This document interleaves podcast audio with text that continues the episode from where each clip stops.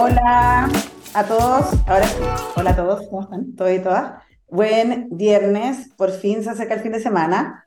Eh, hoy día nos vamos a ir a la región de la Araucanía a hablar con Jaime Quilaqueo, que Jaime además lo conozco hace muchos años, así que le vamos a preguntar acerca de transferencia tecnológica y todo su pasado por las universidades y la OTL.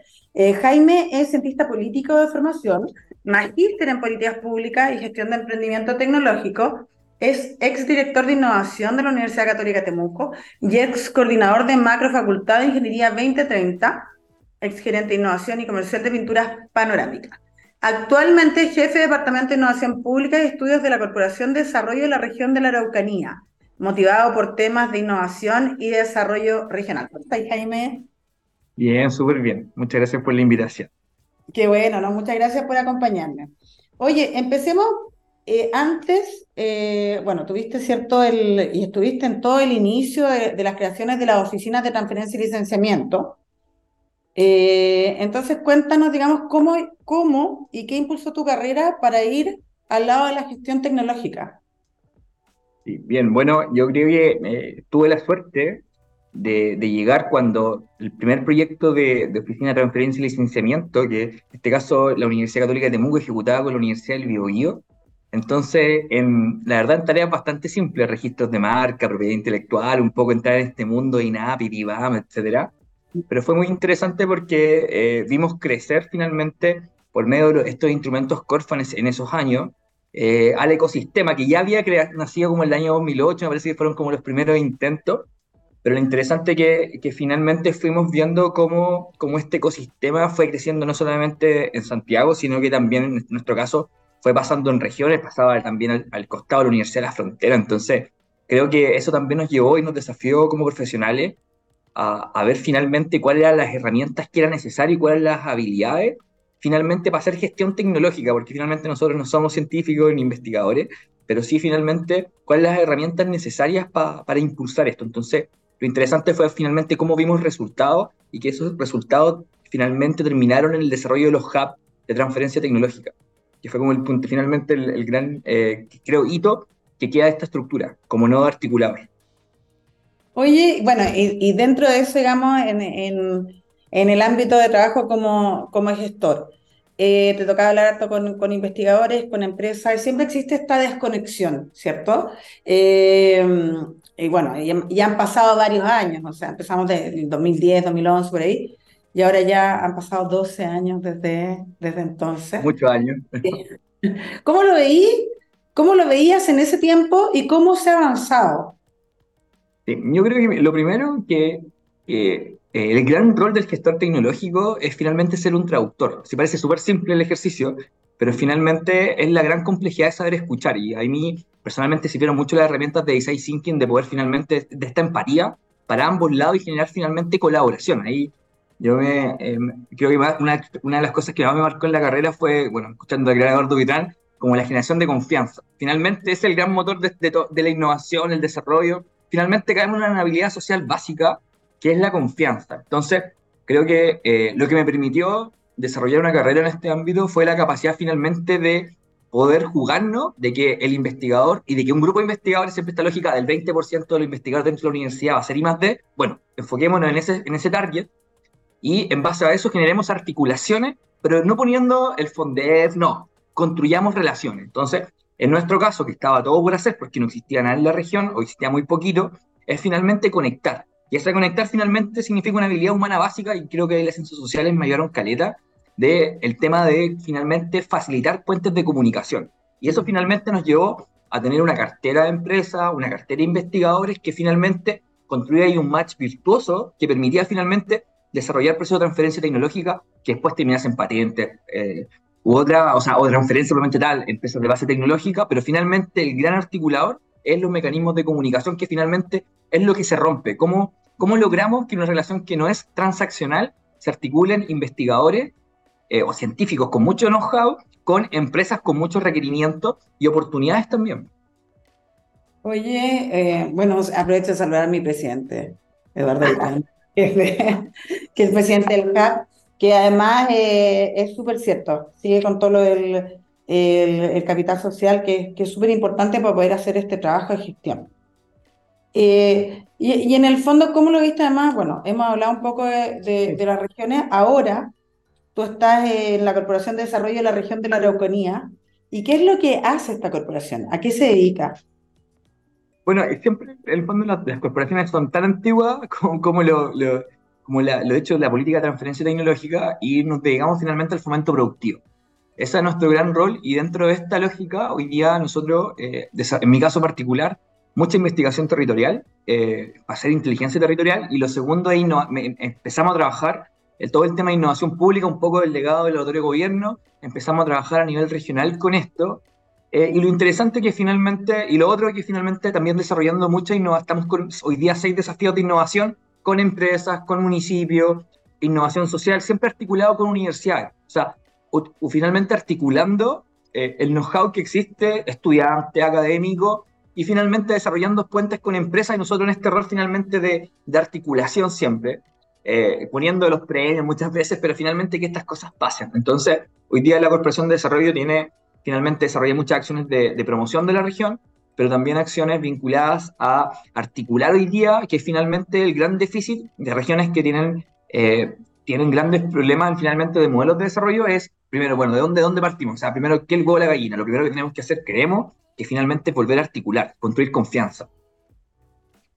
Pero en, ese sentido, Jaime, por ejemplo, ¿cuáles son los desafíos que tiene la región de la Araucanía?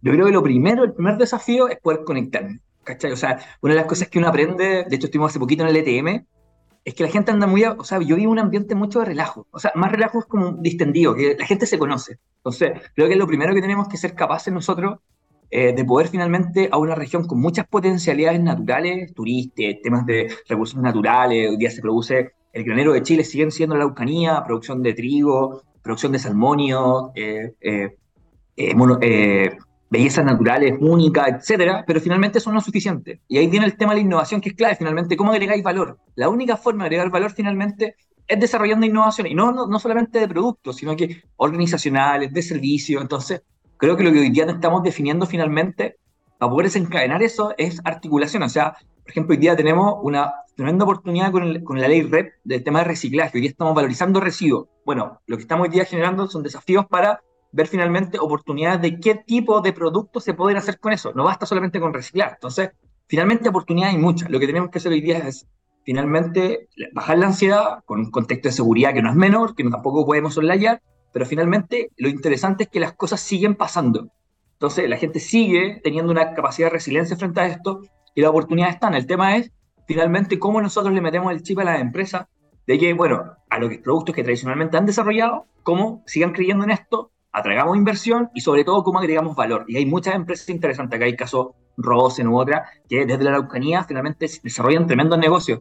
Bueno, no quiero mencionar, o sea, podría mencionar muchas, pero finalmente acá hay muchos mucho, eh, muchos activos que lo que tenemos que eh, siempre decir, bueno, vamos a buscar nueva inversión, fortalecemos lo que hacemos, yo me juego segundo, hagamos aftercare de las empresas que tenemos hoy día acá. Sí, bueno, eso es súper importante además porque cuando uno hace estos estudios de ecosistemas, tú ves además que los desafíos regionales son súper distintos, bueno, entre regiones, ¿cierto? Y distintos a, a, a, Santiago, que realmente uno lo hace transversales.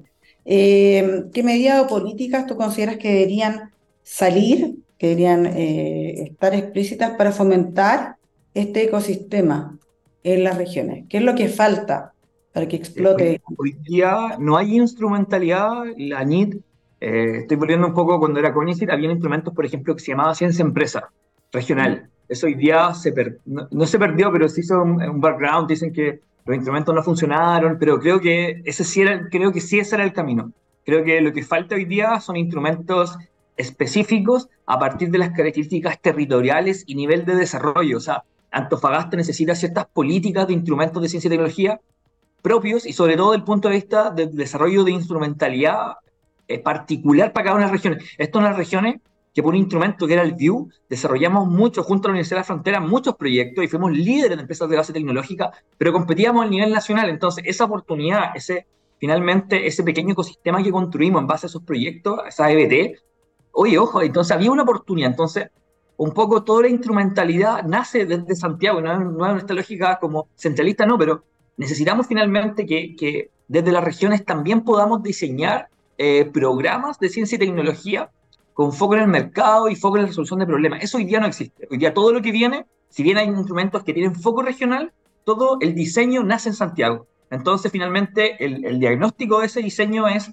genérico y no responde a las particularidades. Entonces, nuestra región es muy diferente a los ríos. De hecho, nuestra región se parece más al Maule que a los ríos y los lagos. Entonces, por temas de ruralidad y, y vocación productiva, entonces necesitamos finalmente que, que la ciencia y tecnología se desarrollen instrumentos desde acá. De hecho, la, la Seremía de Ciencia y Tecnología no está en Temuco, sino que está en Valdivia, bueno, son macrozonas, pero esas macrozonas gigantes finalmente, ¿no? Si bien es, es, descentralización, todavía no responde mucho criterios específicos para pa lo que necesitamos finalmente. Oye, tú has estado en la universidad, has estado también en, el, en, pinturas panorámicas, ¿cierto? En la, en la industria, ahora estás en el sector público también.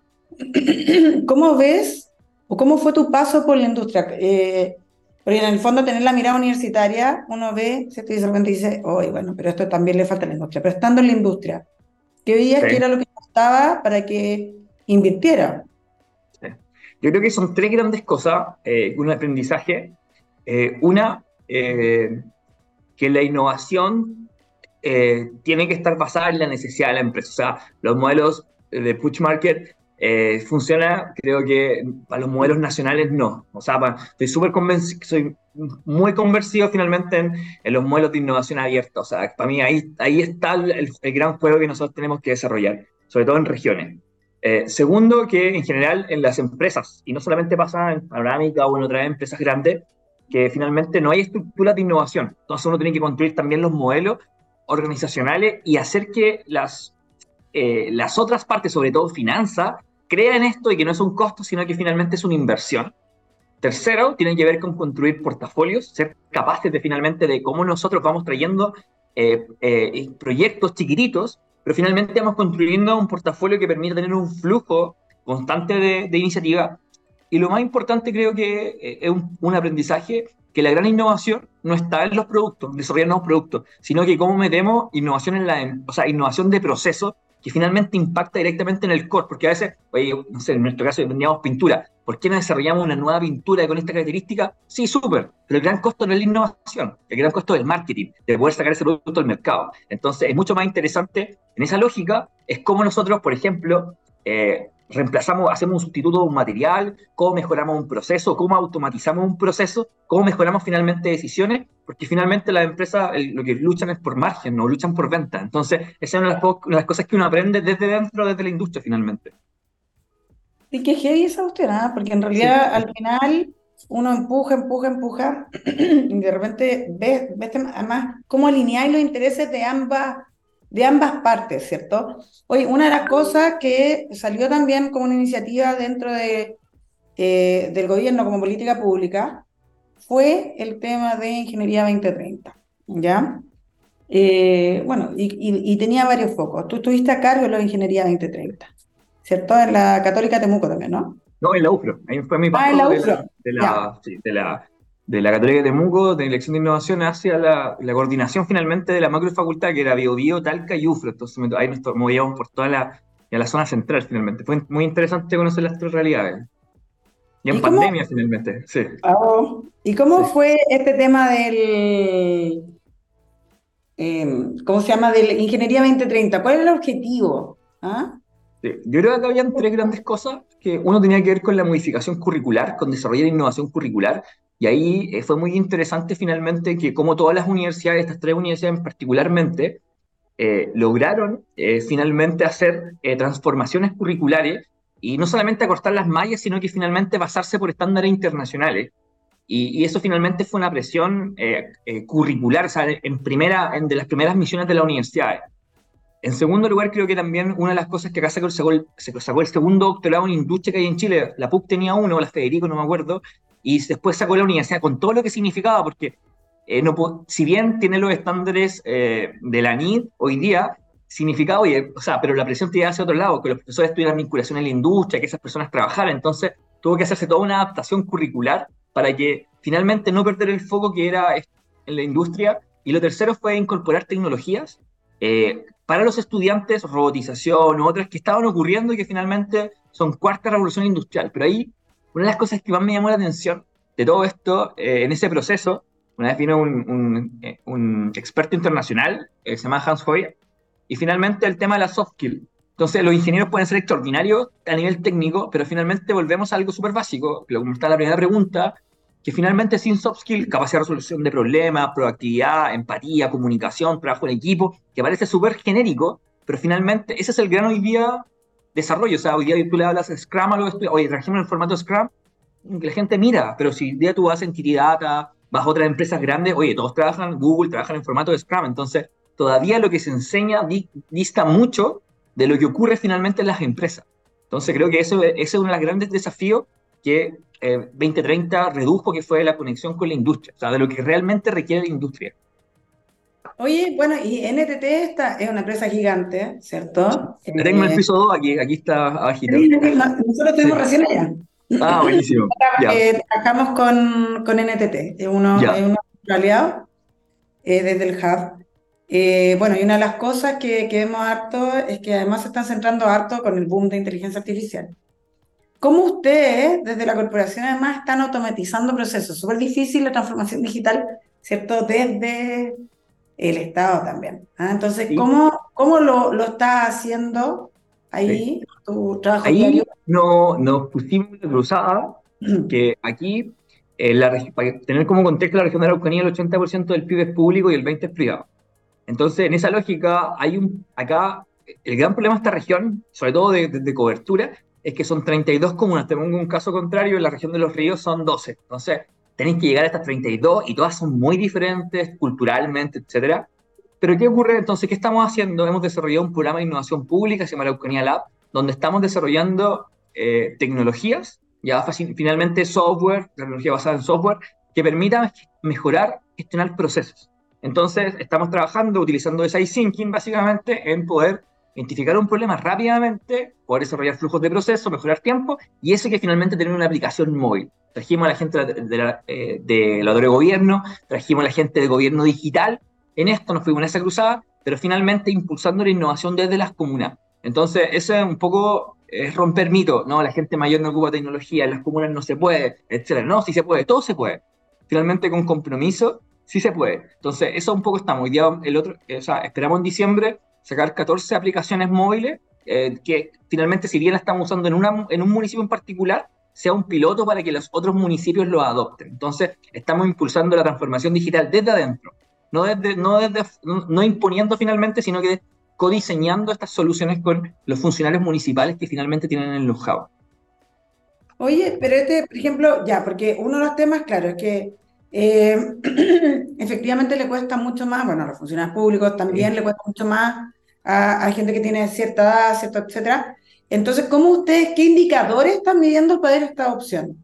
Es interesante lo que está pasando. Porque tú dices, o sea, para nosotros hoy día es disminución de tiempo, los tiempos de espera y que finalmente haya una comunicación bidireccional con los funcionarios. Hoy día, si tú dices el Estado, o sea, ¿cómo es la gestión de proceso desde el punto de vista de la eficacia no se sabe. No, yo hago mi tarea, porque cada persona, o sea, lo que hoy día lo más complejo en el Estado es que por el tema de la responsabilidad administrativa es cómo tú unes puntos de funciones en base a un resultado común. Que en la empresa es súper fácil porque todos trabajamos por venta, utilidades, eh, metas, pero en el mundo público no, cada persona tiene su responsabilidad administrativa. Entonces, ¿cómo unimos funciones, cómo unimos departamentos o unidades dentro de departamentos? La única forma de hacer eso es con tecnología.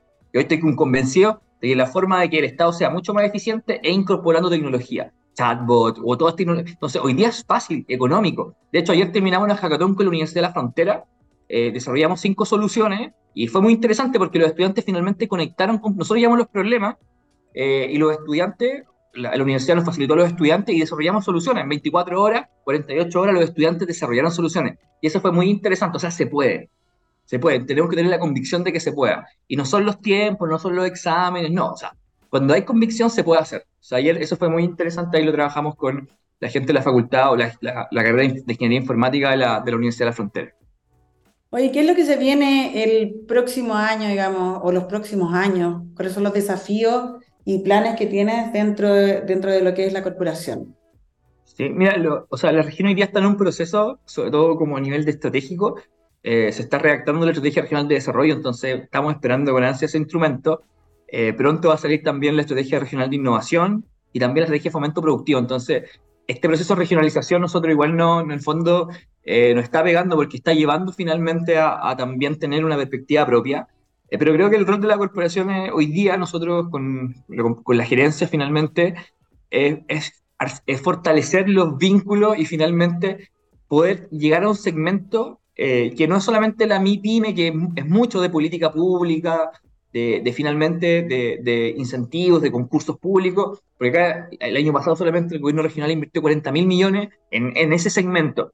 El gran desafío que tenemos ahora es cuidar o, o, proyectar y fortalecer la articulación con la mediana y gran empresa, que finalmente, porque es importante, porque el empleo, eh, el 50% del empleo de la región se concentra en ese segmento y también el 50 o 60% del PIB en nivel de ventas se concentra en ese segmento, entonces tenemos que poder acercarnos ahí, y ahí creo que un aliado súper interesante y, es clave finalmente, es el tema de las universidades. O sea, yo, como corporación no tengo nada, no tengo ningún activo más allá de la, de la red de colaboración, pero finalmente cuando voy con académicos, cuando voy con estudiantes, cuando voy con capacidad, eh, es, y ahí donde la región de la Araucanía tiene un activo súper poco explotado, es la cuarta región con mayor capital humano avanzado, doctores, magíster, ¿cachai? Después del eh, Biobío, Santiago, Valparaíso, venimos nosotros. Entonces, oh, entonces, chuta, ¿cómo aprovechamos ese recurso que tenemos instalado, que está aquí al lado? Entonces, ese creo que es el gran desafío, cómo poder apoyar y conectar con el capital humano avanzado, finalmente con talento. Oye, Jaime, y bueno, ya para ir cerrando, porque en el fondo se hace súper cortito el espacio. Sí, está súper bueno.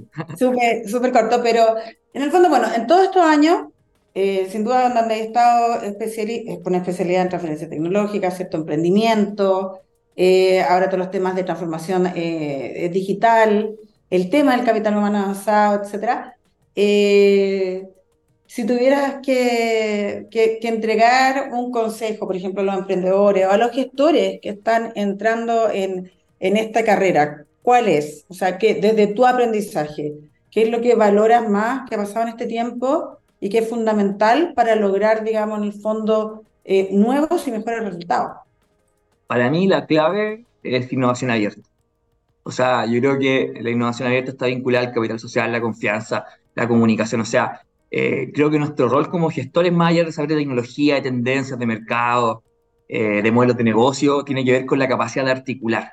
Las empresas no es porque no están cerradas porque están cerradas, sino que las urgencias. Y la universidad es lo mismo, entonces finalmente lo que nosotros construimos y que creo que eso no se escribe en ningún currículum, es la capacidad, nuestra, nuestro teléfono, nuestra red de contacto, nuestras articulaciones y la capacidad de tener convencimiento y de que el investigador responda en tiempo y forma y la empresa se comprometa. Y finalmente, el único que puede coordinar esos timings son los gestores. Entonces yo creo que nuestro gran rol, más allá de hacer transferencia tecnológica, que es la última parte del roadmap, es finalmente creo que lo más difícil y lo que necesita este país es poder fortalecer la capacidad de articulación. Creo que todavía se puede hacer mucho eh, a través de modelos de innovación abierta y sobre todo a nivel regional, donde obviamente las capacidades de la empresa son limitadas, los recursos limitados, pero teniendo muchas universidades y mucho talento al lado, creo que de pelo grullo decir, oye, ¿cómo articulamos? Creo que tenemos que renovar las, capacidades, pero por sobre todo construir capacidades endógenas. Vemos mucho, tenemos de afuera buenas prácticas, ¿no? O sea, tenemos una cultura empresarial particular y tenemos capacidades propias particulares. Y ahí el trabajo finalmente interdisciplinario, te está hablando un cientista político, O sea, ¿qué hacía yo en este mundo? Bueno, finalmente tenía una capacidad de comunicar. Después uno aprende el resto, pero lo importante creo que esa es una habilidad, creo que la habilidad central de un gestor tecnológico, y nos pasa entre nosotros mismos, es la capacidad de convencimiento, apertura y finalmente y facilitación. Finalmente somos facilitadores de tecnología. Oye, súper bien. Ahora además en el, en el Emprende tu Mente vimos ecosistemas, por ejemplo, está el Made in Bio Bio, ¿cierto? Sí. In Conce, perdón. Sí, in Conce, sí. Eh, que, se, que, que, está funcionando, digamos, súper articuladamente. Vemos que la región de, de, Antofagasta, bueno, Antofagasta también, en la región de la Araucanía también, y eso es algo que hay que irlo mostrando, visibilizando mucho más, de cómo estos ecosistemas, en el fondo, ya se están articulando y están sacando eh, cosas en conjunto. Así que no, súper bien. Muchas gracias, Jaime, por acompañarme. Nos, vemos pronto y les envío un saludo a todos y un excelente fin de semana. Nos vemos el próximo día en otro capítulo de Made in Chile. Chao, Jaime, gracias. Chao, chao, gracias.